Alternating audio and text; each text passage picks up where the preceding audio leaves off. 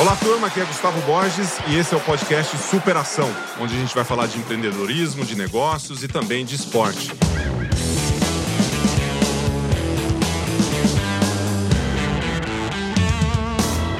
Olá, turma, tudo bem? Estamos em mais um podcast Superação e hoje com um convidado super especial.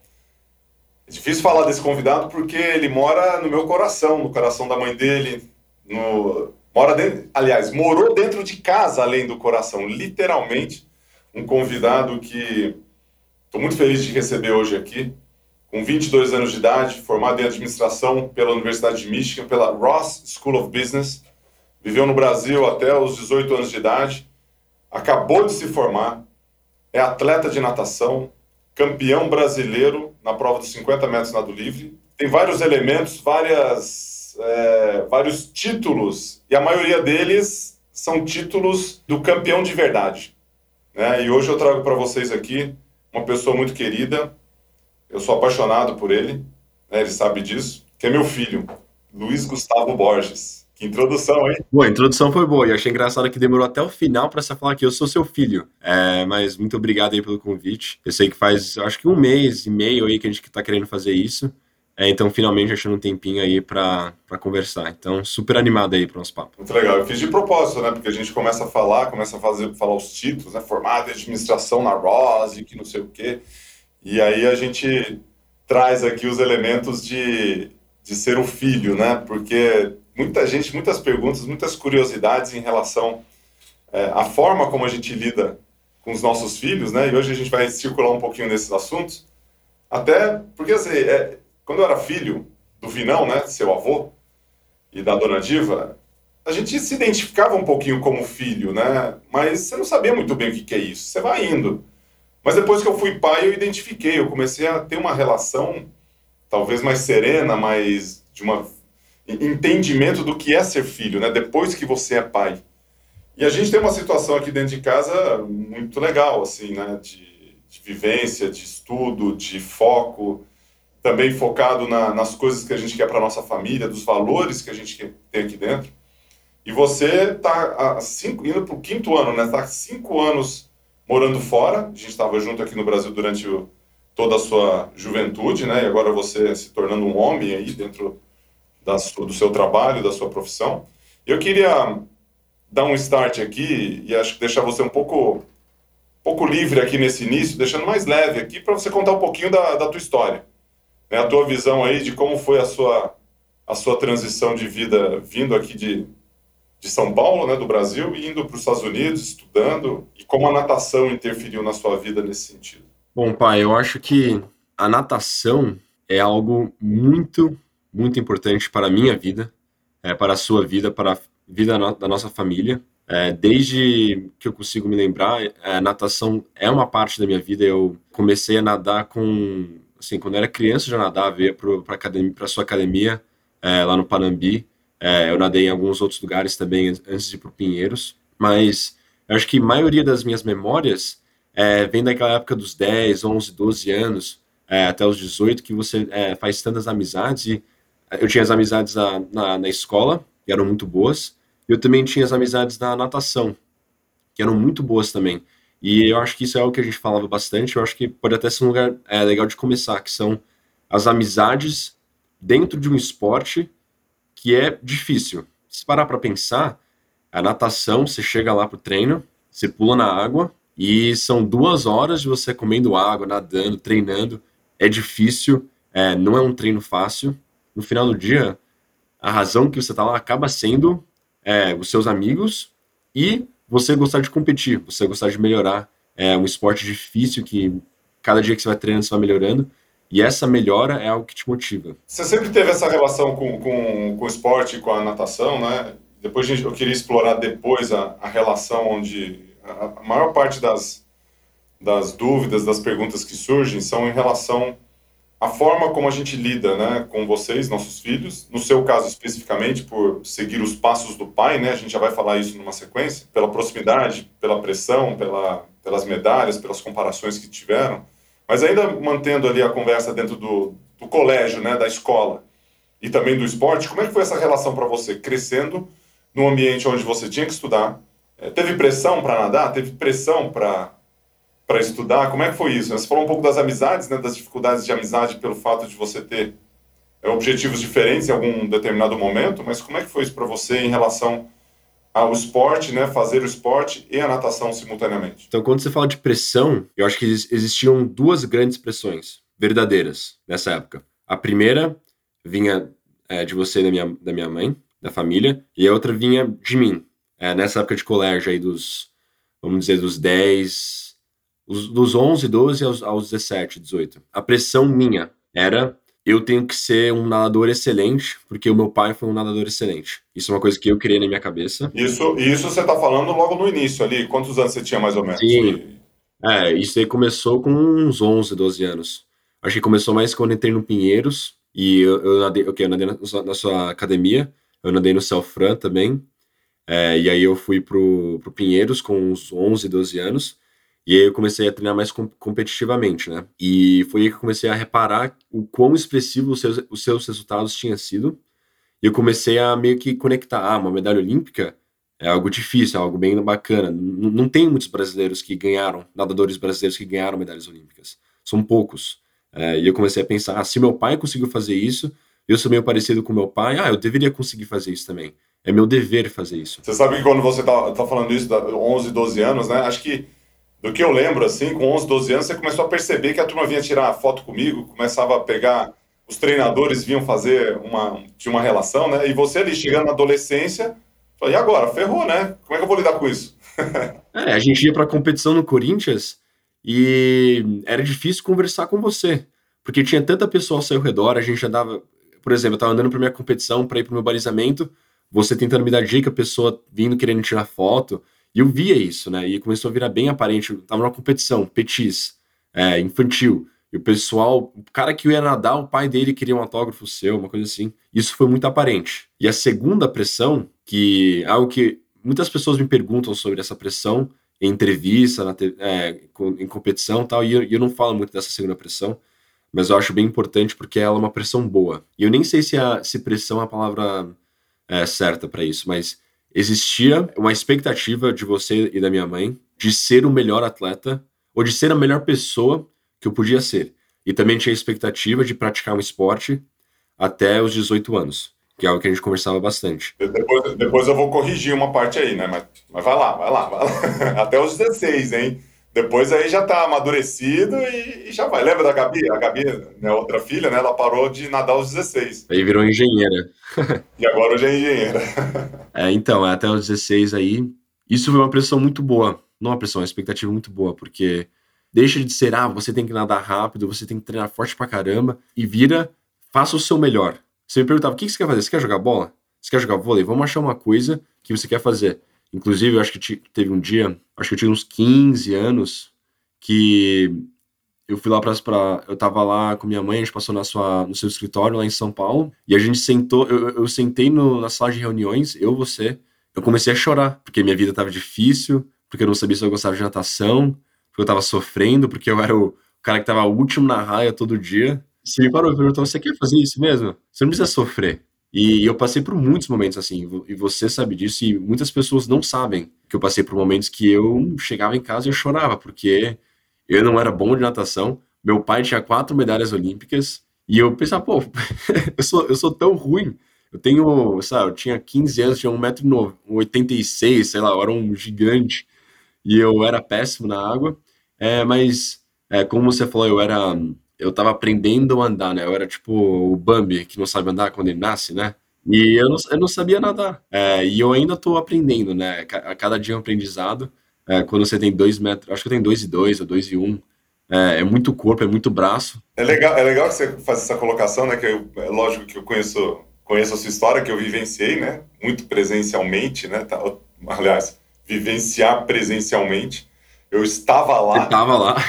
eu estava lá, eu levei, eu trouxe, eu vi o choro, eu troquei a fralda, né? Isso é muito legal, mas é, aí hoje eu converso com um homem, né? Casa da barba, né? É, a sua barba tá melhor do que a minha, né? O cabelo é bom, né? Então tem, tem algumas características aí. Mas é, tanto para você quanto para sua irmã, né, para Gabi, e para quem não sabe, eu tenho dois filhos, né? No momento dessa gravação aqui, 22 e 19 que a gente está fazendo, 22 anos e 19, né? Anos. A Gabi, ela queria ser, ela fez natação também, num determinado momento, até trago aqui os 16 anos, porque os 16 anos era um marco para mim pela adolescência. Então, com 15, 16 é onde as, as amizades elas se fortalecem, né? E aí, a hora que você sai desse, dessa fase, se você conseguir superar essa fase, você continua, né? Que foi o seu caso. No caso da Gabi, ela não estava afim de fazer a natação e hoje ela está numa outra situação fazendo, fazendo remo lá na Universidade de Michigan também. Seguiu também a mesma faculdade que você, que eu fiz. Isso é motivo de muito orgulho, né?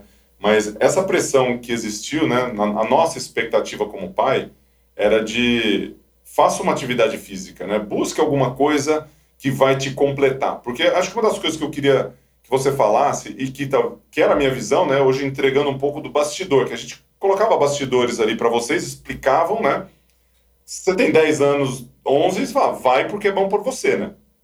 Agora, com 20 anos, 22, é uma outra história. E muito do que a gente acreditava era que o desenvolvimento do esporte, a competitividade dentro do esporte, você aprender a vencer, a, a chegar em segundo, terceiro, ficar em quinquagésimo, isso tudo trazia um, um, um, certo nível de aprendizado que você iria levar para a vida.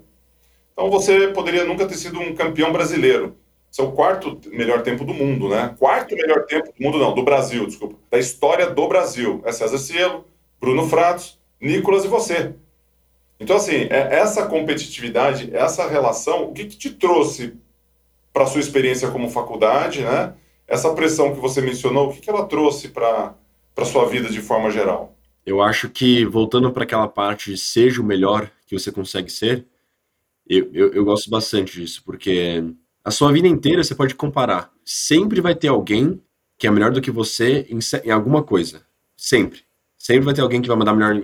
talvez você pode até ser o melhor em alguma coisa, em, numa área, mas fora dessa área tem alguém no mundo que é melhor do que você. Então, quando você começa a comparar muito, a comparação pode ser motivação, porque você fala, pô, esse cara, por exemplo, Caleb Dressel, o cara fez 17,6 de 50 livre em jardas.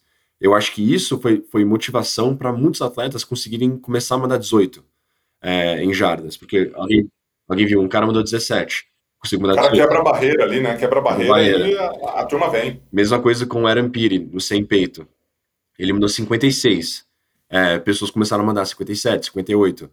Quando a, o, o rápido era 59. Aí alguém mandou 57, 56, começa a baixar. Então, a comparação pode ser boa ou pode ser ruim. Mas quando você olha internamente, se pergunta o que, que é o melhor que eu consigo fazer agora para essa prova, para o meu treino, para essa competição, para minha vida. Você começa a se comparar com quem você era ontem. Para mim, se você está fazendo o seu melhor todo dia, naquele dia, o resultado vai vir e o resultado é uma consequência. Você fala bastante disso. Você falava para mim que o resultado é uma consequência de todo o trabalho que você bota. É, e você não pode pensar que está fazendo algo só pelo resultado. Porque entre hoje e o resultado, por exemplo, entre hoje e eu estar tá na próxima seleção olímpica, tem menos de quase mil dias. Então vamos dizer que são, são 980 dias. Tem 980 dias até a próxima Olimpíada. Então eu não posso acordar todo dia e só pensar na Olimpíada. Eu tenho que pensar no que eu estou fazendo agora. Que horas que eu estou indo para a cama, que eu estou fazendo no final de semana. Senão fica muito distante o sonho, né? Aí você não consegue imaginar o que pode acontecer lá na frente. Então, por exemplo, quando eu estava lá no, no Finkel, que eu fui campeão brasileiro, antes da prova, eu estava eu tava lá com os caras que estavam na minha, na minha série, e eu estava olhando assim para o céu e eu vi a lua, e eu lembro pensando, eu falei, nossa, essa lua, eu acho que a lua estava cheia, a lua estava muito grande, uma coisa assim. E eu olhei para a lua e falei, nossa, a lua tá... Verdade, estar, tá, né? Para reparar nela. Eu falei, nossa, essa lua tá muito grande. É, e eu comecei a pensar, falei, eu sou um saco de plástico com água. Eu, eu, eu comecei a pensar assim, bem filosoficamente. Eu sou uma, uma pessoa, 70% água. Eu tô aqui agora em pé, perto de outras pessoas também. Mas tem bilhões de pessoas no mundo. E a lua é gigante, esse mundo é gigante. E essa prova aqui, assim, ela não é tão importante no mundo já teve guerras, já teve morte, já teve muitas coisas piores, muitas coisas mais grandiosas. E eu sou só uma pessoa aqui agora e eu tô nadando do ponto A pro ponto B, do ponto B pro ponto A, que é o 50 livre na curta, né? E eu falei, meu, acontece o que acontecer, tipo, eu tô nem aí. Porque não é tão importante assim. A vida é mais do que isso. E você, e você pensa dessa forma como uma maneira de, de se proteger ou como uma maneira de, de engrandecer aquilo que você está prestes a conquistar ou fazer? Não, eu, eu não. É, é, o oposto. Eu não estou engrandecendo. Eu, eu, eu, penso da forma assim: a minha vida, é, se Deus quiser, vai ser longa e vai acontecer um monte de coisas. E vai acontecer um monte de coisas importantes, coisas que não são tão importantes. E eu acho que se você pensar que algo não é tão importante assim, isso pode te ajudar. E eu não tô falando que para não treinar forte, mas eu tô falando que se eu, pegar, se eu bater em segundo, tudo bem. Se for o meu melhor, que eu, eu fazer o meu melhor é bem importante. Se você se superar, né? Se você se eu me superar, superar, por exemplo. Por exemplo, eu, eu, não, eu não peguei um mundial de curta por um centésimo. E isso é, me abalou um pouco. Mas eu pensei, pô, 21, 19, eu, eu, não, eu não imaginava que eu, que eu mandaria esse tempo. Eu falei, pô, tal, talvez eu consiga pegar um mundial de curta, mas eu não sabia é, exatamente o que, eu ia, o que eu ia conseguir mandar. Tinha mandado 21, 6 ou 21, 7 de manhã. Eu acho que diminuindo as, as expectativas é, e preparando a sua mente para dar o, o seu melhor naquele momento, o que acontecer depois é uma consequência do que você fez agora. É, eu sei que eu, eu, acho que foi bem filosófico isso daí, mas. Não, mas é legal. Você traz, você traz uma relação que a gente a gente está aqui na nossa jornada, no nosso caminho, e tem muitas outras coisas acontecendo por ali. E o mais importante é a gente dar o nosso melhor, a gente superar, aprender com aquilo, crescer com aquilo e fazer fazer diferente se não deu certo, né? E acho que acho que um pouco dessa dessa visão é vida que segue, né? E vamos em frente, desde que a gente esteja disposto a fazer o nosso melhor numa próxima etapa, pô, aí beleza. O duro é quando a gente vai para baixo, né? Como é que você lida com isso? Por exemplo, você falou de uma frustração de não ir para o Mundial. Mas talvez pode ser uma frustração de não ter tido um resultado legal, ou mesmo no trabalho. Como é que você lida com as frustrações? Acho que tem dois passos. O primeiro é que muito do que acontece na consequência da vida por exemplo, nas, nas consequências de uma prova, tá fora do meu controle. O que que significa? Eu tô numa raia lá sozinho, eu sou o único na raia. Eu vou nadar, vou dar o meu melhor, e quando eu terminar, eu não controlo o que o cara do meu lado faz.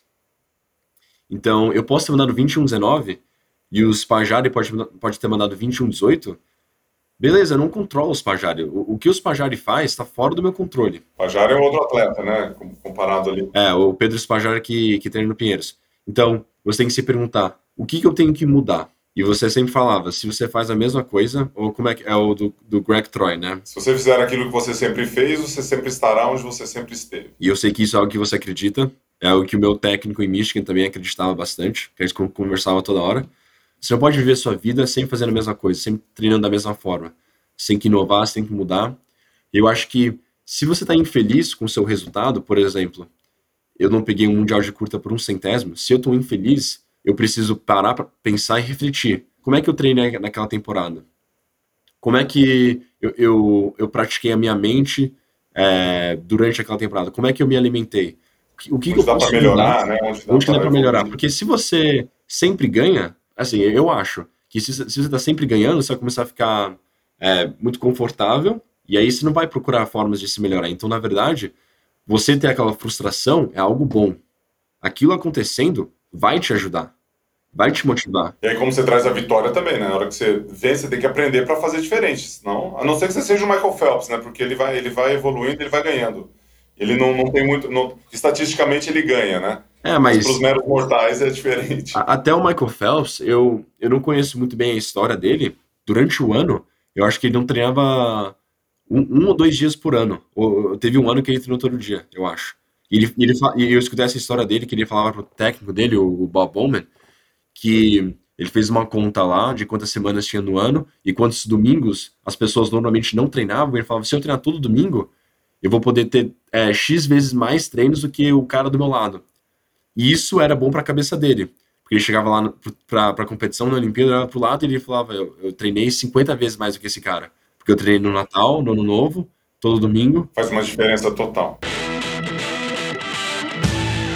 Queria trazer uma, uma pergunta aqui, em uma relação. Muitas pessoas que estão escutando aqui nosso podcast, ele, eles ou fizeram uma experiência no exterior, né, tiveram uma vivência, visitaram, ou se não tiveram, tem um desejo de ir, né, de fazer algum tipo de intercâmbio e tudo mais. E você teve dois momentos, né, um recente que é a transição da, da formatura, né, você se formou em administração e agora você está no mercado de trabalho e no mercado de treinamento de alta performance, né, na, na natação. Mas eu queria que você falasse um pouquinho da tua experiência acadêmica e esportiva nos Estados Unidos, que é uma curiosidade que a turma tem. É algo que a galera não consegue, talvez, vivenciar isso né, profundamente, entender como funciona ali dentro do, da universidade essa relação do estudo e da parte esportiva, né? Como é que foi para você a sua decisão de ir para Michigan? Acho que pode começar por ali. E como foi sua experiência lá durante quatro anos como, como nadador e estudante? Teve alguém que te influenciou a ir para lá?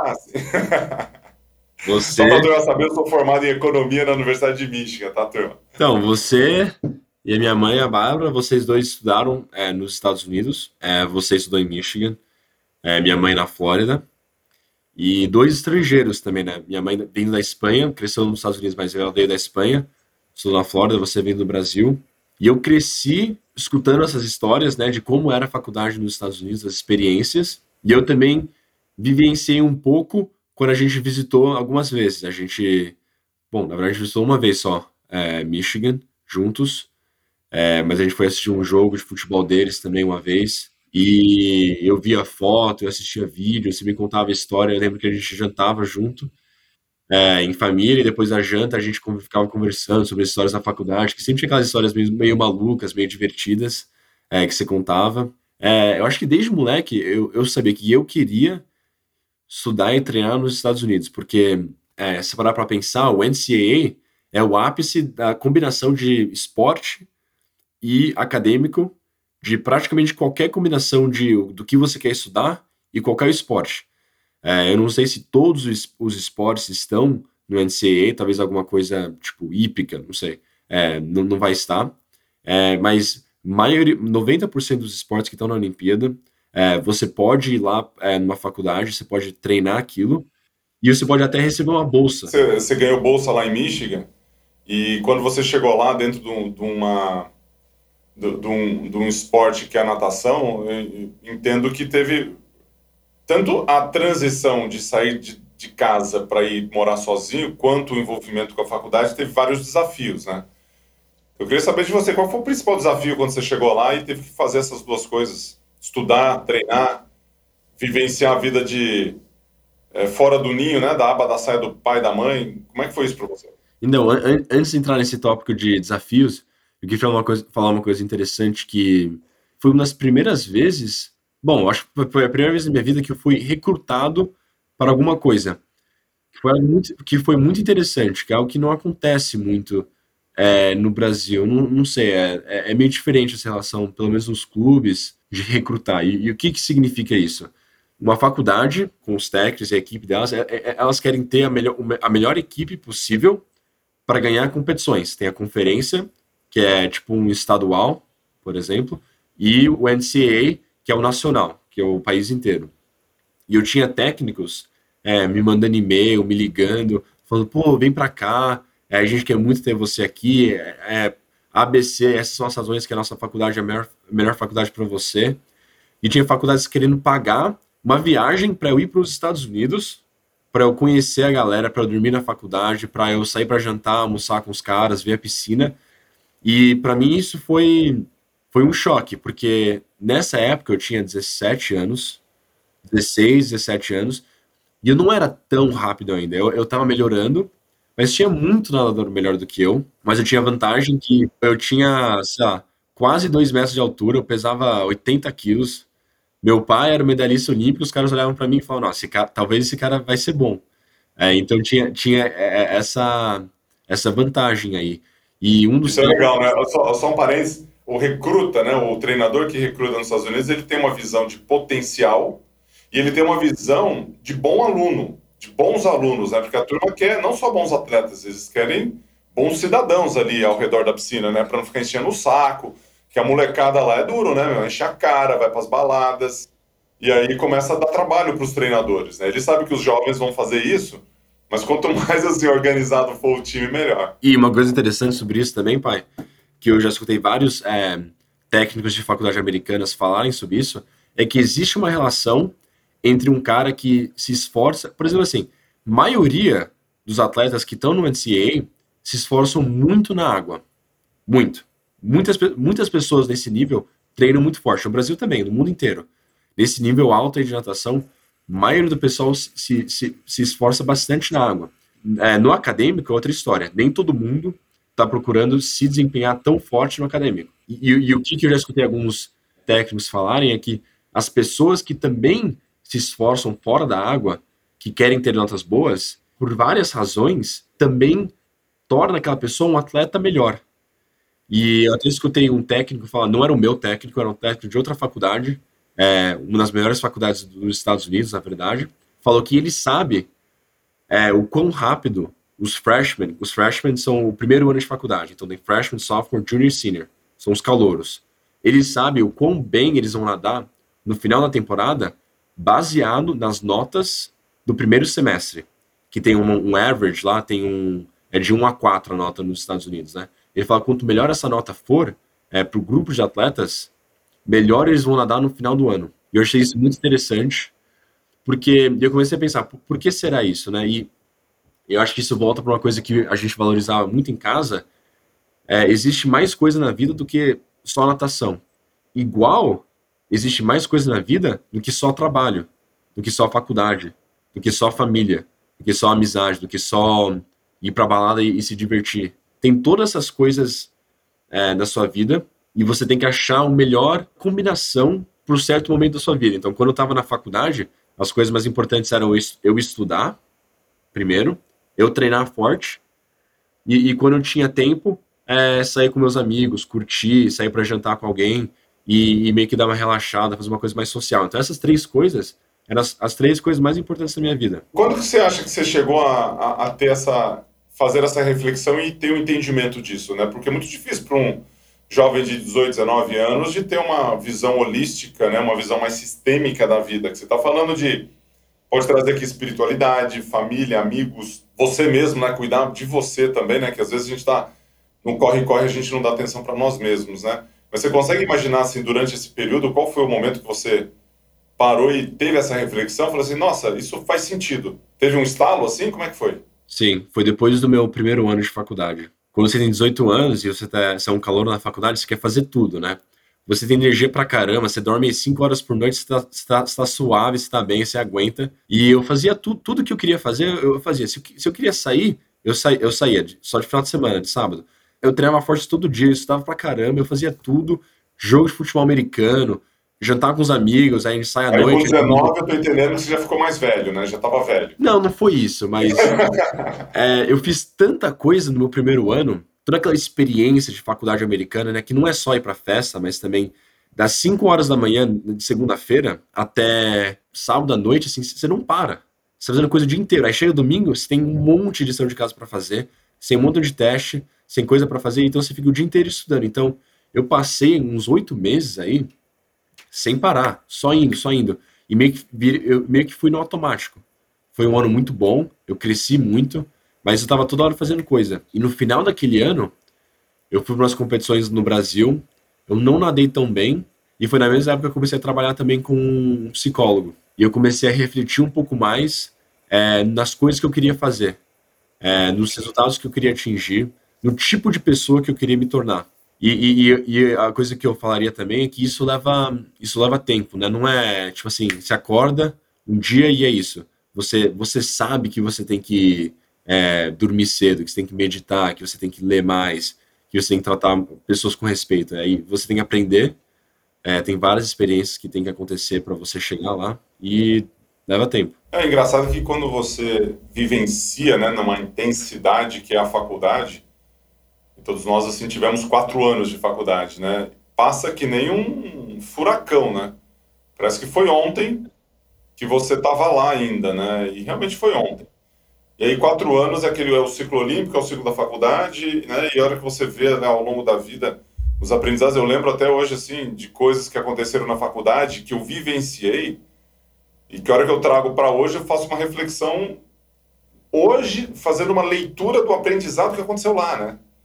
Então lá eu estava com 19, 20 anos de idade, quando estava na, na Olimpíada, estava numa competição, seja lá qual for, indo para uma sala de aula. Eu acho que eu seria um aluno muito melhor hoje do que eu fui na faculdade, mas lógico também, né? Lá com 18, 19 anos não estava muito. No... É, não dá para fazer essa comparação. Não dá, não dá para fazer essa comparação, mas dá para fazer a comparação seguinte: o esforço, a atenção, o, a, o detalhe, a forma como você dá atenção para as coisas, né? Lógico que tem muita coisa na cabeça do jovem que faz a diferença, mas quanto mais consciente você tiver dos seus passos, isso independe da idade. E eu acho também, pai, uma coisa, uma coisa para adicionar isso é que o seu pai pode te dar conselho. Por exemplo, você não dá conselho toda hora. Você pode pegar um livro, por exemplo, estou lendo esse livro aqui agora. Você pode pegar um livro e é, pode falar uma coisa e você fala, nossa, isso aqui faz sentido, eu quero isso para minha vida. Mas eu estou começando a perceber que você precisa vivenciar coisas primeiro. Por exemplo, frustração, você está triste com alguma coisa é, felicidade, você precisa experienciar essas coisas antes de realmente fazer mudança. Eu não sei se, se você concorda com isso, é, mas eu acho que tem alguns acontecimentos na sua vida que você, que você pensa e, e você lembra deles você fala, nossa, isso foi um momento marcante que mudou. Você concorda com isso? Eu acho que faz, faz sentido. É, é que assim, a gente, quando a gente toma as decisões, a gente vai para cima né, e quer fazer uma coisa diferente, a gente está buscando acertar mais do que errar, né? A gente não faz alguma coisa para errar e para ter um aprendizado em cima da frustração ou do erro. Né? A gente acha que a gente está tomando as decisões corretas. Só que às vezes a gente não toma a decisão correta, né? A gente toma uma pancada na cabeça mesmo, né? Um chute no traseiro. Tipo, não deu certo, tomei uma decisão equivocada, aconteceu uma coisa que não foi o resultado esperado. E tudo bem. Tudo bem desde que você aprenda com isso. Sim. E você não vai lá e repita o mesmo erro se alguma coisa ela é recorrente, se ela acontece com frequência e você não está preparado com essa reflexão que você trouxe, com o aprendizado da vida, com levantar a cabeça e falar, beleza, como é que eu resolvo esse assunto? Se isso não acontece, a frustração ela acaba sendo uma insegurança, ela acaba se tornando um, um medo, né? ela acaba se tornando uma coisa assim, muito difícil na nossa vida que pode nos levar para baixo. E aí o que acontece? A nossa postura já não é a mesma fisiologicamente você já fica um fracasso, né? E você já não se apresenta para o mundo da forma como deveria. Esse que acho que é o grande problema quando a gente fala disso, né? Porque o aprendizado que gera conhecimento, que gera crescimento, esse é top. É esse que a gente quer. Avançando aqui para os desafios, dois momentos, né? Você já se formou, trabalhou e treinou, né? É uma fase da sua vida que você está em transição agora, né? 22 anos, se não estivesse em transição, ia ser alguma coisa esquisita, né? Porque 22 anos tem muita coisa a ser definida ainda. Mas quais foram os principais desafios que você acha que você teve ao longo da sua carreira, não só acadêmica e esportiva, como hoje, né, trabalhando e treinando ao mesmo tempo? Quais são os principais desafios aí que você consegue elencar e como que você superou eles? Eu não sei qual a palavra exata para isso, mas as coisas em que você escolhe focar o, seu tempo, a sua atenção. Todo mundo só tem 24 horas em um dia. E, e o tempo passa igual para todo mundo. Pode, pode até é, sentir diferente em certos momentos, porque está curtindo, ou você está fazendo uma coisa é, é, tediosa, o tempo pode passar diferente, mas todo mundo só tem 24 horas. Então você tem um tempo limitado. E a sua atenção é limitada também, porque chega uma hora que é, o seu cérebro começa a ficar cansado, né? Se você está estudando por 8 horas em um dia, isso significa que mais tarde naquele dia, você, o seu, seu cérebro vai estar um pouco cansado, sua cabeça vai querer relaxar, e você não vai conseguir é, estudar mais ou fazer uma outra coisa. Então você tem que dosar isso. Então saber dosar a minha atenção, meu foco, foi uma coisa que foi um desafio, porque na vida tem muita distração, tem muitas opções de coisa para fazer, coisas boas e coisas ruins e coisas no meio. Como é que você escolhe dar foco para alguma coisa? Se esse é um desafio, como é, que, como é que você gerencia essas escolhas? A gente nem escolhe, eu acho. Eu acho que só acontece, porque você está no modo automático. E eu não tô falando que a gente não tem controle, tô falando que às vezes você tá no modo automático, você chega em casa, você pega o seu celular, você senta e do nada passou uma hora. Você ficou uma hora no seu celular. Isso acontece comigo às vezes. E eu tô entendendo que esse foi é um dos seus principais desafios que você teve Sim, dentro da. É um desafio. Eu acho que é um desafio que muita, muita gente passa. E o que, que, você diria, o que, que você faz para superar esse desafio? Qual Consciência consciência. Tem que trabalhar sua consciência e o seu, o seu mindfulness, né, do momento, da vida. E isso é algo que é um desafio para mim hoje em dia. Essas distrações, especialmente essas, essas distrações que Você não consegue largar o celular às vezes, por exemplo. Você não consegue desligar o Netflix. Você não tá com vontade de levantar do sofá. Porque está confortável. Está sentado no sofá, tá quentinho, está mexendo no celular, você não tá fazendo nada produtivo, você fala, ah, não tô muito afim de levantar, não tô afim de... E aí o que, você faz? Aí, aí, você tem que ir pro treino, tem que ler, tem que trabalhar, o que, que você faz? Então, você, você tem que fazer aquelas coisas, mas você tem que... Você começa a pensar nelas em... Eu tenho a oportunidade de fazer essas coisas, eu tenho a oportunidade de é, meu, usar meu tempo dessa forma, aí você começa a gerar mais consciência. Porque a maioria das pessoas acordam às 6, 7, 8 horas da manhã, vão dormir às 9, 10, 11, o, o, dia, o seu dia é limitado. O seu dia vai acabar. O sol vai subir, o sol vai descer, você vai dormir e amanhã vai ser a mesma coisa. E você tem que escolher como é que você vai usar o seu dia. Tem dias que eu estou muito feliz com a forma que eu uso meu dia. Tem outros que eu não estou tão feliz. E é difícil, é um desafio. Como é que você se supera num dia que você não está? Com consciência? Com consciência. Pensando sobre o que precisa fazer, o que mais? Refletindo. A, a peça da consciência volta em você tem, tendo um diálogo com si mesmo dentro da sua cabeça. Então, uma pergunta que eu, que eu gosto de fazer, que na verdade eu peguei do. Qual é o nome dele? Ele escreveu o livro do Atomic Habits, é o James Clear. James Clear. Ele, ele, ele, ele, faz essa, ele fala que ele faz essa pergunta para si mesmo todo dia quando ele acorda. Ele tem um, um livrinho que ele escreve, tipo um journal. Ele escreve: O que, que eu quero para a minha vida? O que, que eu quero para esse dia? E ele responde essa pergunta, uma dessas duas, todo dia quando ele acorda. Ele levanta, e, e, e já teve momentos que eu fiz isso, é, faz tempo que eu, que eu, não faço isso, e na verdade eu vou fazer isso hoje, porque agora eu tô me lembrando. Você se pergunta, o que, que eu quero pro meu dia?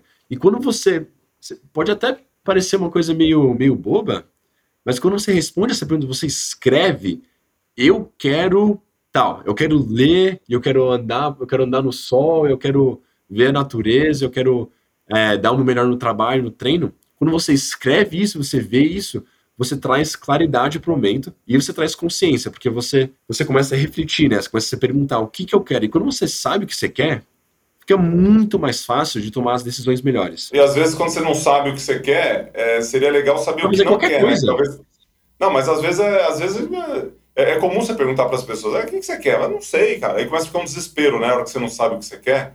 E aí você não tem o um tempo para criar assim a reflexão que você está falando, ter consciência das coisas, que a turma não gasta tempo fazendo isso, né? As é, é pessoas é, às vezes têm dificuldade. Eu, eu, concordo, demora tempo para você construir, para você responder a pergunta o que eu quero, o que, que eu quero para minha vida. Isso, mas talvez uma dica seja o seguinte: o que, que eu não quero? Aí você já começa a eliminar o que você não quer, pelo menos você já fica com a sua coisa boa. Eu acho isso bom. Eu acho isso uma, uma ideia boa. O que, que eu não quero? E eu acho também um, uma forma boa de começar é o que, que eu quero pro meu dia. O que eu quero pro, pro meu hoje. Isso, isso pode ser uma boa também, porque você pensa só, no, só hoje e, e são o tema vira uma coisa que você consegue ver. Tá? É de, de agora até o final do meu dia. E eu tenho que trabalhar, eu tenho que treinar e eu vou sair para jantar. Então eu consigo meio que mensurar melhor o que eu quero. Então você já levantou a bola. O que, que você quer? O que, que eu quero? Hoje? Ou na minha vida? O que você quer hoje? O que, que você quer amanhã? Que, que... Pra onde você tá? Pra onde tá indo? Pra onde tá indo o Luiz Gustavo Borges? Que, cadê? Não, antes, antes eu vou, não, já, vou te já vou fazer essa pergunta, mas antes eu queria Queria, rapidinho, você bate pronto, tá? Depois você volta para essa que é uma pergunta mais ampla, né? O que, que, é mais difícil, estudar e treinar ou trabalhar e treinar? Que é as duas experiências que você teve, né? Você saiu da faculdade e trabalhou e treinou. Com certeza, trabalhar e treinar. Sem dúvidas. Mas você não ganha dinheiro quando você trabalha? Quando não ganho dinheiro. então, eu vou explicar. Tem duas razões. Duas razões. A primeira, quando você está treinando e estudando, você está na faculdade. E você tá lá com, sei lá, com mais 30 marmanjo treinando, tu não tá treinando e tu não tá estudando. Se você não tá fazendo nenhum desses dois, você tá fora da equipe. Isso é um fato. Tá todo mundo lá no mesmo barco. E quando você tá no mesmo barco, com todas essas pessoas, tá todo mundo lá. Por exemplo, pode ter um dia que tá todo mundo lá se fudendo junto, sabe? Tá todo mundo semana de provas e é também a semana mais difícil de treino do ano, tá todo mundo no mesmo barco. E você pode falar, nossa, que bosta, não sei o quê, mas também pode falar, vamos aí, pessoal. Vamos estudar, vamos treinar forte quando a gente tá na água, a gente tá treinando forte, quando a gente tá fora da água, a gente tá estudando. Aí você vai pra vida real, na vida real, como é que é? Então, na vida real, é diferente, porque é, eu não tô mais na faculdade e eu trabalho é, remoto, que é uma realidade de muitas pessoas hoje, hoje, hoje em dia, né? Você trabalha sozinho, de casa, ou talvez um, um home office ou um, um é, coworking, você não tá lá com, com as pessoas que, que você trabalha, né? Você está olhando para uma tela de computador, está no Zoom, e você tem aquele comprometimento com a empresa. Você tem que trabalhar. Você não. Você. Porque é, é uma, uma troca, né? O seu tempo, a sua dedicação, você recebe dinheiro. Na faculdade, você está pagando para estudar. Então, se você não quer estudar, você não estuda. Você está pagando para estar tá lá. O, o, trabalho é uma troca. Então, tem esse, essa, essa diferença de mindset. Tem o fato que você está num barco sozinho, às vezes. Você está remando sozinho num, num oceano, num rio. Não tem ninguém, não tem pessoa segurando sua mão, não tem um técnico falando, ei, Gus, tá estudando bem? Como é que tá? Como é que estão as coisas, sabe? Isso, isso se chama amadurecimento, maturidade, Exatamente. vida real. Qual é, nome, qual é, o nome disso, hein? Que que você... Mas tem muitos nomes. Mas acontece, acontece com todo mundo, então é parte da vida. Agora voltando para aquela pergunta que eu fiz, o que, que acontece daqui para frente, né? Para Luiz Gustavo Borges. Como é que tá a sua cabeça? Para onde você vai? É, eu, eu me perguntei isso semana retrasada, porque a gente teve uma conversa juntos que me fez fazer essas perguntas e refletir. Bom, não vou contar tudo porque é segredo, brincadeira. Onde que eu tô indo? Já pode, já pode, se for coisas confidenciais, esse podcast vai ser lançado, quando for lançado aqui já essa novidade já não é mais, né? Não, não, tranquilo. Não, não é isso que eu tô falando, mas eu tô falando de as coisas que eu quero fazer como atleta e na vida, é, como pessoa.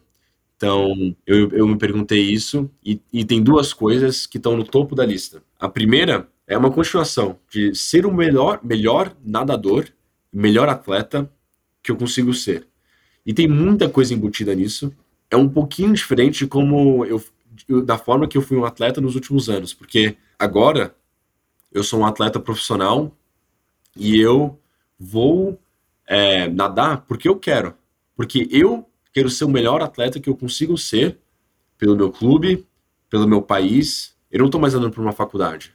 Eu não sou mais petis nadando o, lá, o paulista com Pinheiros, com o pessoal lá zoando no hotel. Né? Eu, eu sou um atleta profissional e eu quero nadar pelo meu país. Eu quero repre representar bem meu clube. Eu quero ir para uma Olimpíada, pegar uma seleção. E para atingir isso, eu não posso mais ser um, um, atleta de faculdade. Eu nadei bem na faculdade. Eu, eu fiz meus resultados, eu tive uma carreira boa, mas eu preciso mudar alguma coisa, né? Então, essas mudanças de ser um atleta profissional e ser um atleta excepcional em nível mundial, eu tenho que fazer muitas mudanças.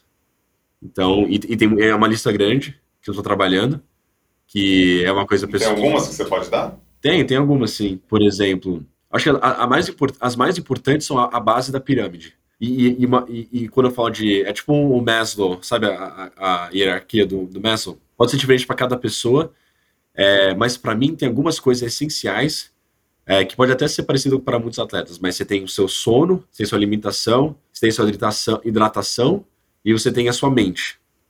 Para mim essas, é, essas coisas são bem importantes porque, como eu falei antes, tem muita gente no mundo treinando forte pra caramba, treinando muito forte. Então tem algumas coisas fora da piscina que vão fazer diferença, porque você, você só treina duas a quatro horas por dia. Então tem aí uns umas 20 horas por dia que você não está treinando. O que, que você está fazendo nessas 20 horas? Então, para mim, essas 20 horas vão ser um foco grande, é, indo aí para o futuro. É, é, vai ser um grande foco meu. É, então, por exemplo, dormir mais cedo, pelo menos 8 horas por noite. É, meditação, visualização, hidratação. Não sei se você percebeu, eu tô bebendo aqui. eu também tô aqui tomando. Podcast inteiro alimentação, o que eu tô botando no meu, no meu corpo, porque agora é, a minha máquina, é, é, esse corpo aqui meu, é, é, isso que eu sou atleta profissional, isso aqui é minha, isso aqui é meu tudo, né? Não, o que eu, o que eu acho legal disso que você está colocando é que vários elementos que você trouxe aqui, eles é, fortalecem e eles explicam o que é ter uma, um mindset de sucesso, né? Era uma das perguntas aqui que eu, que eu tinha separado, e eu queria que você falasse desses itens, né, do que faz você, né, que se você fosse explicar para uma outra pessoa, e você, você deu alguns elementos aqui que eu anotei, mas se você fosse explicar para uma outra pessoa o que, que te faz uma pessoa de sucesso, com mindset de sucesso, o que, que, você, o que, que você falaria sobre você, né?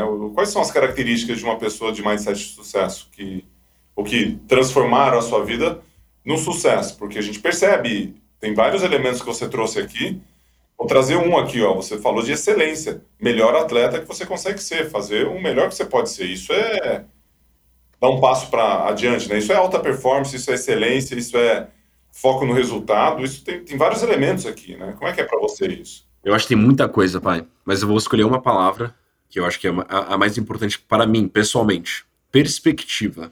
Por que perspectiva? Porque a vida vai acontecer um monte de coisa na sua vida muitas coisas externas, internas, no seu dia a dia, coisas grandes, coisas pequenas. A única coisa que você controla, que você realmente controla na sua vida, é como você reage às coisas que acontecem na sua vida. Né? Como é que o que, que essa voz aqui dentro está falando quando você bate no placar e você percebe que você não fez o mundial por um centésimo? O que, que essa, essa voz aqui dentro da sua cabeça está falando nesse momento? Ou quando, sei lá, sua namorada termina com você. Isso nunca aconteceu comigo. Ou quando você não entra na faculdade que você queria. Ou quando alguém fica bravo com você. Você não controla essas coisas, né? Você não controla essas coisas, você controla o que está acontecendo na sua cabeça. E essa voz dentro da sua cabeça vai ser a perspectiva que você tem na sua vida. Então tem muita gente que fala, nossa, minha vida, minha vida é muito difícil, minha vida é uma merda. Todas essas coisas, só que é, é, é, tudo é, é, tudo perspectiva. Você pode acordar e falar, eu vou ser, eu, você pode escolher, eu vou ser feliz hoje. Daí a gente já falou sobre isso. Tem, tem dias que eu, que eu levanto e eu, eu, eu não escolho isso. Geralmente eu escolho, mas tem dias que eu não escolho isso. Eu escolho ser uma vítima. Isso é normal. Isso é um problema, mas acontece também. Eu acho que não vai ser é, sol e arco-íris todo dia. Né? Isso tudo bem. Mas como é que você sai do modo vítima e vai para um modo mais positivo, por exemplo? Você utiliza de, de, de, um mindset que vai te elevar, né? Você pode produzir a sua energia, você pode produzir a sua... É, eu, eu acho que nesse, nesse momento... Eu sou, contra, eu sou contra aquilo também, assim, de tá tudo ruim, tá tudo bem também. Não, você sabe que eu não sou assim. Tem dia que as coisas não vão ser legais, né? Mas você deu um exemplo aqui, filho, que é perfeito para isso, né? Você está falando o seguinte: eu acordo e eu estou no modo vítima. Aí tudo, todas as coisas que estão te colocando no modo vítima estão onde? No externo e na sua cabeça. Isso, mas está na sua cabeça, mas, tá, mas são coisas externas que influenciam a sua cabeça. Sim. Como é que você muda essa chave? Sim, nesse momento, é, o, o, que você falou de criar energia, por exemplo, ou de criar sua própria realidade, tem coisinhas que você sabe que você consegue fazer que podem melhorar seu dia, que vão melhorar seu dia. Então, por exemplo, se você acorda no modo vítima, por qualquer razão, primeira coisa, você escolheu, você escolheu aquilo. E às vezes isso é difícil de aceitar. Pode estar acontecendo uma coisa ruim na sua vida, pode estar acontecendo uma coisa difícil dia anterior, mas você você está escolhendo ser uma vítima naquele momento. Mas quais são as coisinhas que você consegue fazer para mudar aquilo? Talvez é café da manhã bom, tomar um café e fazer exercício. Ou talvez é fazer exercício assim que você acordar, tomar um banho gelado e botar uma roupa boa, botar um perfume e você está pronto para o seu dia. Então, é, tem coisinhas que você, você é o levantador da sua vida. E você também é a pessoa que vai fazer o corte. Como é que você consegue levantar, né? O que você consegue fazer para levantar seu dia, por exemplo? Isso, nesse sentido aí, tem alguma frase que você gosta, que você usa, alguma coisa de algum pensador, alguma... Você falou, você falou alguns elementos que até que você falasse de alguns livros aí que você lê, algumas, algumas referências aqui em relação a, a isso, né? Porque às vezes a gente usa uma frase e essa frase me alimenta, me coloca num outro, numa outra pegada para eu, eu crescer e sair do, do modo vítima e para o modo campeão, né? Vamos chamar assim. Tem alguma frase que você curte, que você gosta? A do Viktor Frankl, que ele fala. É, eu não sei exatamente como é que é, mas é, eu acho que é entre é, estímulo e resposta existe um espaço, né? Que você consegue escolher como que você vai reagir para o que acontece. Não é uma coisa assim? Em busca de sentido, né? Uma, uma vida em busca de sentido do Viktor Frankl. Esse é um livro animal porque é um cara que não tinha nada, né? Na época que ele estava no campo de concentração. Você pensa, qual que é, para um ser humano, a história do ser humano, você, é, é a definição de algo, de um momento difícil? O cara no campo de concentração, e ele conseguiu ter a, aquela perspectiva sobre a vida, eu acho que se, se, lembrando disso. Ele fala que uma das coisas que ninguém pode tirar é a vontade dele de querer viver, né? Podem tirar tudo do homem, menos a vontade de querer fazer alguma coisa, né? E, e acho que essa é uma, uma relação nesse livro específico que você está trazendo de protagonismo incrível, né? Ele foi protagonista dentro de uma situação assim que é, Regina, não consegue nem imaginar que foi dentro de um campo de concentração em Auschwitz, né, que ele estava. E, e, outra coisa, pai, que eu, que eu penso também, eu não sei, não sei de onde que veio isso, eu não sei se veio de, é, de você ou de, de, algum pensamento que, que a gente leu, eu não sei, ou uma outra pessoa, eu não sei quem me falou isso, ou se foi algum psicólogo ou meu técnico, não lembro exatamente, mas talvez você se lembre, que todo dia, quando você acordar, você vai ter pelo menos 10 problemas no seu dia, todo dia. Não importa que se você é a pessoa mais rica do mundo, a pessoa mais pobre do mundo, se você tem tudo que, você quer na sua vida, se você está nadando rápido, qualquer, qualquer, qualquer coisa, sempre vai ter problemas no seu dia. E você tem que escolher quais problemas você vai dar atenção, quais, quais problemas você vai ignorar, talvez, ou problemas que você vai tentar solucionar, que você vai refletir, que você talvez não vai perder sono sobre um problema. É, não importa em qual momento que você está na sua vida, sempre vai ter alguma coisa, né? Sempre vai ter algum problema. E você tem que decidir como é que você vai reagir, como é que você vai é, continuar indo para frente. Legal, muito bom isso, muito bom isso. É, porque aí te leva, né, para se superar, para chegar. O nome do podcast é superação, cara. Então tudo que leva a você se superar, tá valendo aqui. E, e você tem tranquilidade também, né? Porque você tem tranquilidade que coisas não vão estar sempre é, só e arco-íris, né? Que a vida ah, é e tem assim. muita gente E tem muita gente que fica esperando as coisas caindo do céu também, né? E aí, aí, assim, eu tô mal e eu espero que as coisas aconteçam de uma forma melhor para mim. Não vai acontecer, você vai ter que construir. E, e ela faz desculpa, e ela dá desculpa. Isso são desculpas, é, né? É, desculpa. Que é, a vítima, é o modo vítima, né? Quando a gente acorda no modo vítima, ó, vida azar, a coisa tá, tá chovendo, tá frio, o dólar tá.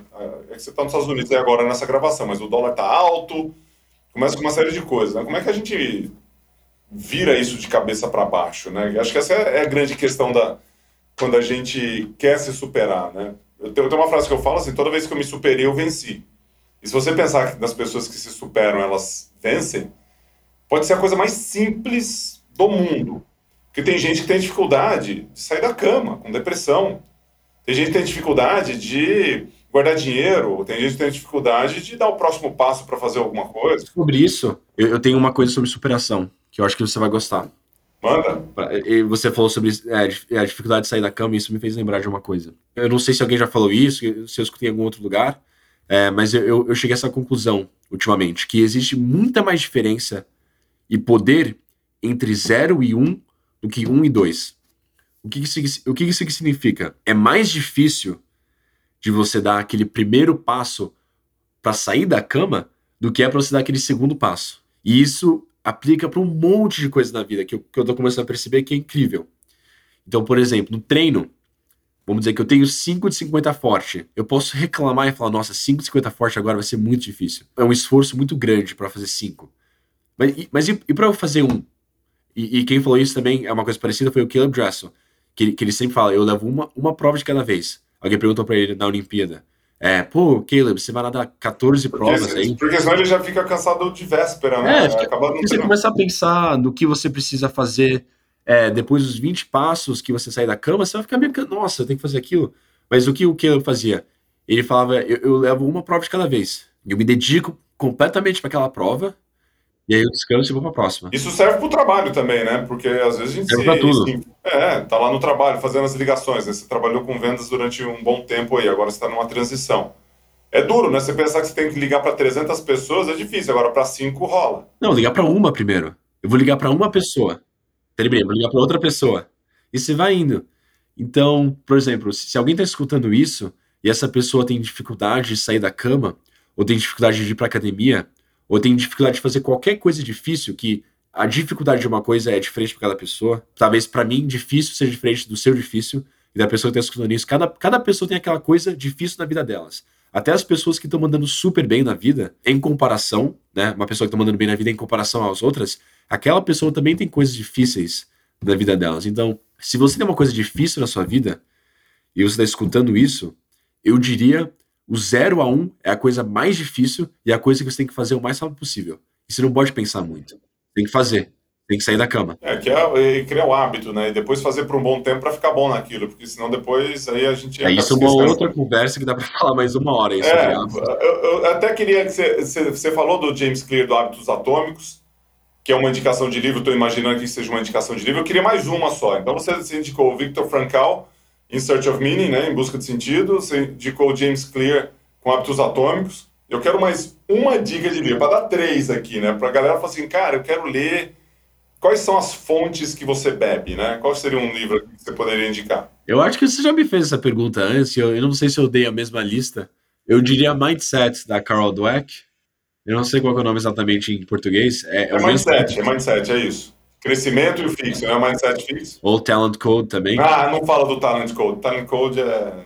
Esse é top demais. Top demais. Mas é, a razão que eu falo esses dois é... Ou também Outliers. Outliers do Malcolm Gladwell. Esses três é, são bem parecidos porque eles falam... O, o tema em comum é que para você ser uma pessoa grandiosa em alguma coisa, você não vai nascer assim. Você pode nascer com algumas coisas que vão te ajudar a chegar lá, mas no final do dia, a experiência, são as horas que você bota ali. E, as, e tem muita gente que, que não percebe isso, né? Não, muito, muito, legal isso. Porque o Outliers é um livro que eu li faz muitos anos e eu já vi o Malcolm Gladwell fazendo palestra. Eu vou pegar essa dica, eu vou achar esse livro onde é que ele está, porque eu vou, vou, ler de novo, porque ele é, é, realmente uma leitura muito, muito legal, né? E você falando do talento, né? Do desenvolver o talento, cara, nós somos bichos em construção. Tudo que você colocou aqui hoje, né? Você vem falando aqui, a gente vai para umas perguntas finais agora, mas tudo que você falou aqui hoje prova que a gente pode desenvolver o nosso talento, a gente pode construir alguma coisa diferente na nossa carreira, a gente pode construir algo para a nossa vida seja no esporte, seja no trabalho, seja na vida pessoal, na vida espiritual. E depende muito da gente se superar, da gente saber para onde que a gente vai, ter um olhar para o futuro, para que a gente possa construir. E uma palavra que eu adorei hoje aqui, viu, filho, que você trouxe: perspectiva. Um homem, a mulher, uma pessoa sem perspectiva, fica chato a vida. Né? Traz insegurança, traz dor, traz é, frustração, né? Para onde que eu vou? Não tenho nenhuma perspectiva de vida, nenhuma perspectiva. E aí, se você está escutando e você não tem perspectiva, fala assim, cara, eu sou essa pessoa. Não fique preocupado. Começa a refletir, começa a fazer um trabalho, começa a pensar em alternativas, começa a pensar diferente, né, filho? Porque às vezes a gente cai em algumas ciladas. E quando a gente cai em umas ciladas, a gente tem que buscar aquelas sacadas da vida aquelas coisas que são principais que fazem com que a gente cresça. E aí eu venho e te pergunto, né? Quais foram as principais três sacadas que você pode deixar aqui pra gente? Tipo, ó, essas três sacadas da minha vida, uma vida jovem que você tem ainda, né? São três. Eu vou contextualizar um pouquinho aqui enquanto você pensa, tá? Mas três grandes sacadas que você pode virar aqui para a turma do podcast Superação e falar o seguinte: olha, isso aqui, e isso, e isso são as regras da vida. Eu estava vendo um, vídeo do Mário Sérgio Cortella, né? Que perguntaram para ele qual que é o qual que é o sentido da vida, né? Qual que é o, a, né? Qual que é a resolução, que é aquelas perguntas ali que fazem, né?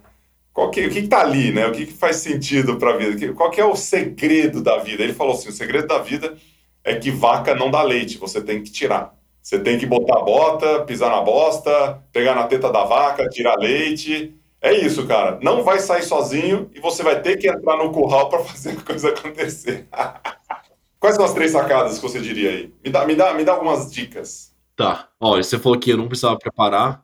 Que não, você falou que essa é a pergunta mais difícil até agora, hein? Agora eu vou ter que tirar umas coisas aí, mas. Vai ter que rebolar, vai ter que rebolar. É, eu vou, vou pensando e vou falando. Então, a primeira, energia. Vou falar sobre energia primeiro. Qual que é a sacada? Energia se cria e também energia é algo contagioso. Essa seria a primeira sacada. Porque eu acho que já até fiz um post no meu Instagram uma vez. Muitas pessoas acham que energia é, ela vai estar tá lá, né? Que você não precisa criar energia, que você acorda com energia, ou que você é uma pessoa com ou sem energia. E energia. Contrário, né? Pode ter. Eu acordo, é, acorda assim meio lento. A sua mãe, então, pelo amor de Deus, até sair da cama. Então, energia pode ter, ter várias definições, né? Pode ser é, o seu entusiasmo, pode ser é, perspectiva, pode ser a forma em que você fala com as pessoas, a, a sua voz quando você está falando com as pessoas, né? E eu acho que quando você percebe que você cria energia e que você consegue usar energia para fazer mais amigos, para botar um sorriso no rosto de alguém, para fazer um trabalho melhor, para treinar melhor, para você ter motivação para fazer coisas, você começa a pensar, nossa, energia é tudo na vida agora, de repente. Porque se eu tenho, se eu, se eu tenho energia, você consegue fazer mais. E você consegue fazer mais daquilo que você quer, né? Então, cria energia. Tá bom. Eu tenho uma última pergunta para você, mas depois que você der as três sacadas, você falou que aquela, essa foi a mais difícil, mas eu vou te dar uma para refletir. Segunda, se, segunda sacada. Faça o seu melhor sempre, né? Seja o melhor atleta que você pode ser, a melhor pessoa, o melhor trabalhador que você pode é, ser. Essa é uma eu, eu, eu acho que essa é uma sacada, super sacada. É, eu acho que a coisa da, da comparação, se você quer comparar, compara com si mesmo, é, com quem você era o dia anterior. Você não controla as outras pessoas, né? É, resultados. Essa é outra sacada, então. Sim. Essa é a terceira? Eu falei, tá, tá meio. Essas sacadas não estão muito organizadas aí, mas. Não, não tem problema. Então, assim, ó, energia se cria e contagia, compare a si mesmo e controle aquilo que você tem controle. Sim. E eu adicionaria que no controle a si me... É, se compare a si mesmo, aquela tem que ser o seu, o seu benchmark, que você era o dia anterior. Você pode usar outras pessoas como motivação também. É, porque aí você, sai, do, você sai de onde você estava para um outro lugar, né? Inclusive tem uma boa dica de livro que tem as 12 regras da vida, de, de Jordan Peterson. Um belo livro, uma das regras da vida ela é parecida com essa, né? Não se compare com o que outra pessoa é hoje, mas compare com o que você foi ontem. Aí ele tem todo um discurso em relação às comparações e tal. Um livro muito legal também, fica a dica aqui para quem está escutando o nosso podcast. Filho, você, você, falou muito de energia, se cria e tudo mais. Posso te botar aqui na contra a parede? Pode. Se você tivesse três vezes mais energia do que você tem hoje, o que, que você faria? Três vezes mais? Nossa, ia virar um foguete aqui, ó. Sair virar um foguete. Foguete não tem ré, foguete não tem ré. A pergunta é: se eu tivesse três vezes mais energia, o que, que eu faria? É. Com certeza, uma das coisas que eu faria é, seria é, caminhar mais e sair caminhando por aí. Eu, eu, amo, eu amo caminhar quando eu tenho tempo, quando eu acho um tempinho e o, e o tempo tá bonito. É, inclusive hoje o céu tá azul. Mas sair caminhando pela natureza, eu acho que é algo essencial para o ser humano, tá na natureza. É, às vezes é difícil na cidade grande, né? Mas achar um tempinho aí. Então, se eu tivesse mais energia, eu, eu, eu caminharia mais. Ô, filho, para a gente encerrar aqui, daqui, a, daqui para frente, como que será a vida de Luiz Gustavo Borges? Olhando para o futuro aqui, né? Já respondeu um pouco disso, né? Sendo a melhor versão. Deixa uma última mensagem, fala o que você quiser agora, já se despedindo aqui do nosso podcast, para a gente ir para os encerramentos aqui. Então, a, a, outra peça que eu ia falar, que vai junto com ser o melhor, melhor atleta e nadador que eu consigo ser, é também ser a melhor pessoa e crescer como pessoa. E eu sei que essas coisas são parecidas, porque tem muita. Tudo na vida é meio é, linkado. Né? É, tudo é, vai junto e o que você faz na água vai, vai afetar como você é como pessoa fora da água. É, quando falo água, eu tô falando de treinamento, né, como atleta de natação. Me desenvolvendo como pessoa também é uma coisa muito importante para mim. É a razão que eu, eu, eu vou encaminhada, é a razão que eu, que eu medito, é a razão que eu leio, porque eu quero ser uma pessoa melhor. E um dia a natação vai acabar, igual acabou para você aos 31 anos de idade a vida de atleta profissional vai acabar para mim, mesmo sendo que hoje em dia é, é, o meu mundo inteiro, né? É, ou quase meu mundo inteiro, ser um atleta profissional e, e ser um nadador. Mas também pensando, como é que eu consigo ser uma pessoa melhor? E isso tem a ver com outras pessoas também, né? Botando um sorriso na pessoa do outro e ajudando pessoas. Então, é, não perdendo o foco disso aí, que isso é algo bem importante também. Muito legal, filho. Obrigado aí pela participação no podcast. Tem assunto aqui, se a gente pegasse cada uma dessas veias aqui, a gente falaria aqui durante muito, muito tempo. Espero, turma, que vocês tenham é, gostado desse, desse podcast aqui com meu filhão. A gente fez aqui ó, muitas informações legais, muitas sacadas bacanas de um jovem que está formado, que está buscando uma carreira ainda de trabalho, de empreendedorismo e também de atleta profissional. Então, muito legal, filho, ver o homem aí que você está se tornando. E eu queria que você fizesse só uma última coisa. Mandasse um beijo para sua mãe, que deve estar tá escutando esse podcast. e se você não mandar, se você não falar alguma coisa para ela, vai ficar muito chateado. E manda para Gabi também, vai. Então, beijo para minha mãe, para Gabi. É, as minhas fãs número um aí, é, muito obrigado. A família Borges, Caso, família Veloce, Borges, Franco, Caso, tá todo Franco. mundo escutando esse podcast. Manda aí um tchau para todo mundo. Tchau aí pra família, amo muito vocês e vocês sabem que vocês são uma grande parte aí da, da razão que eu nado. É, eu nado por vocês também e pelo suporte de vocês, incondicional. Então, muito obrigado, beijo, amo vocês. Legal, turma, um grande abraço. Esse foi o episódio Superação. com meu filhão Luiz Gustavo Borges. Espero que vocês tenham curtido.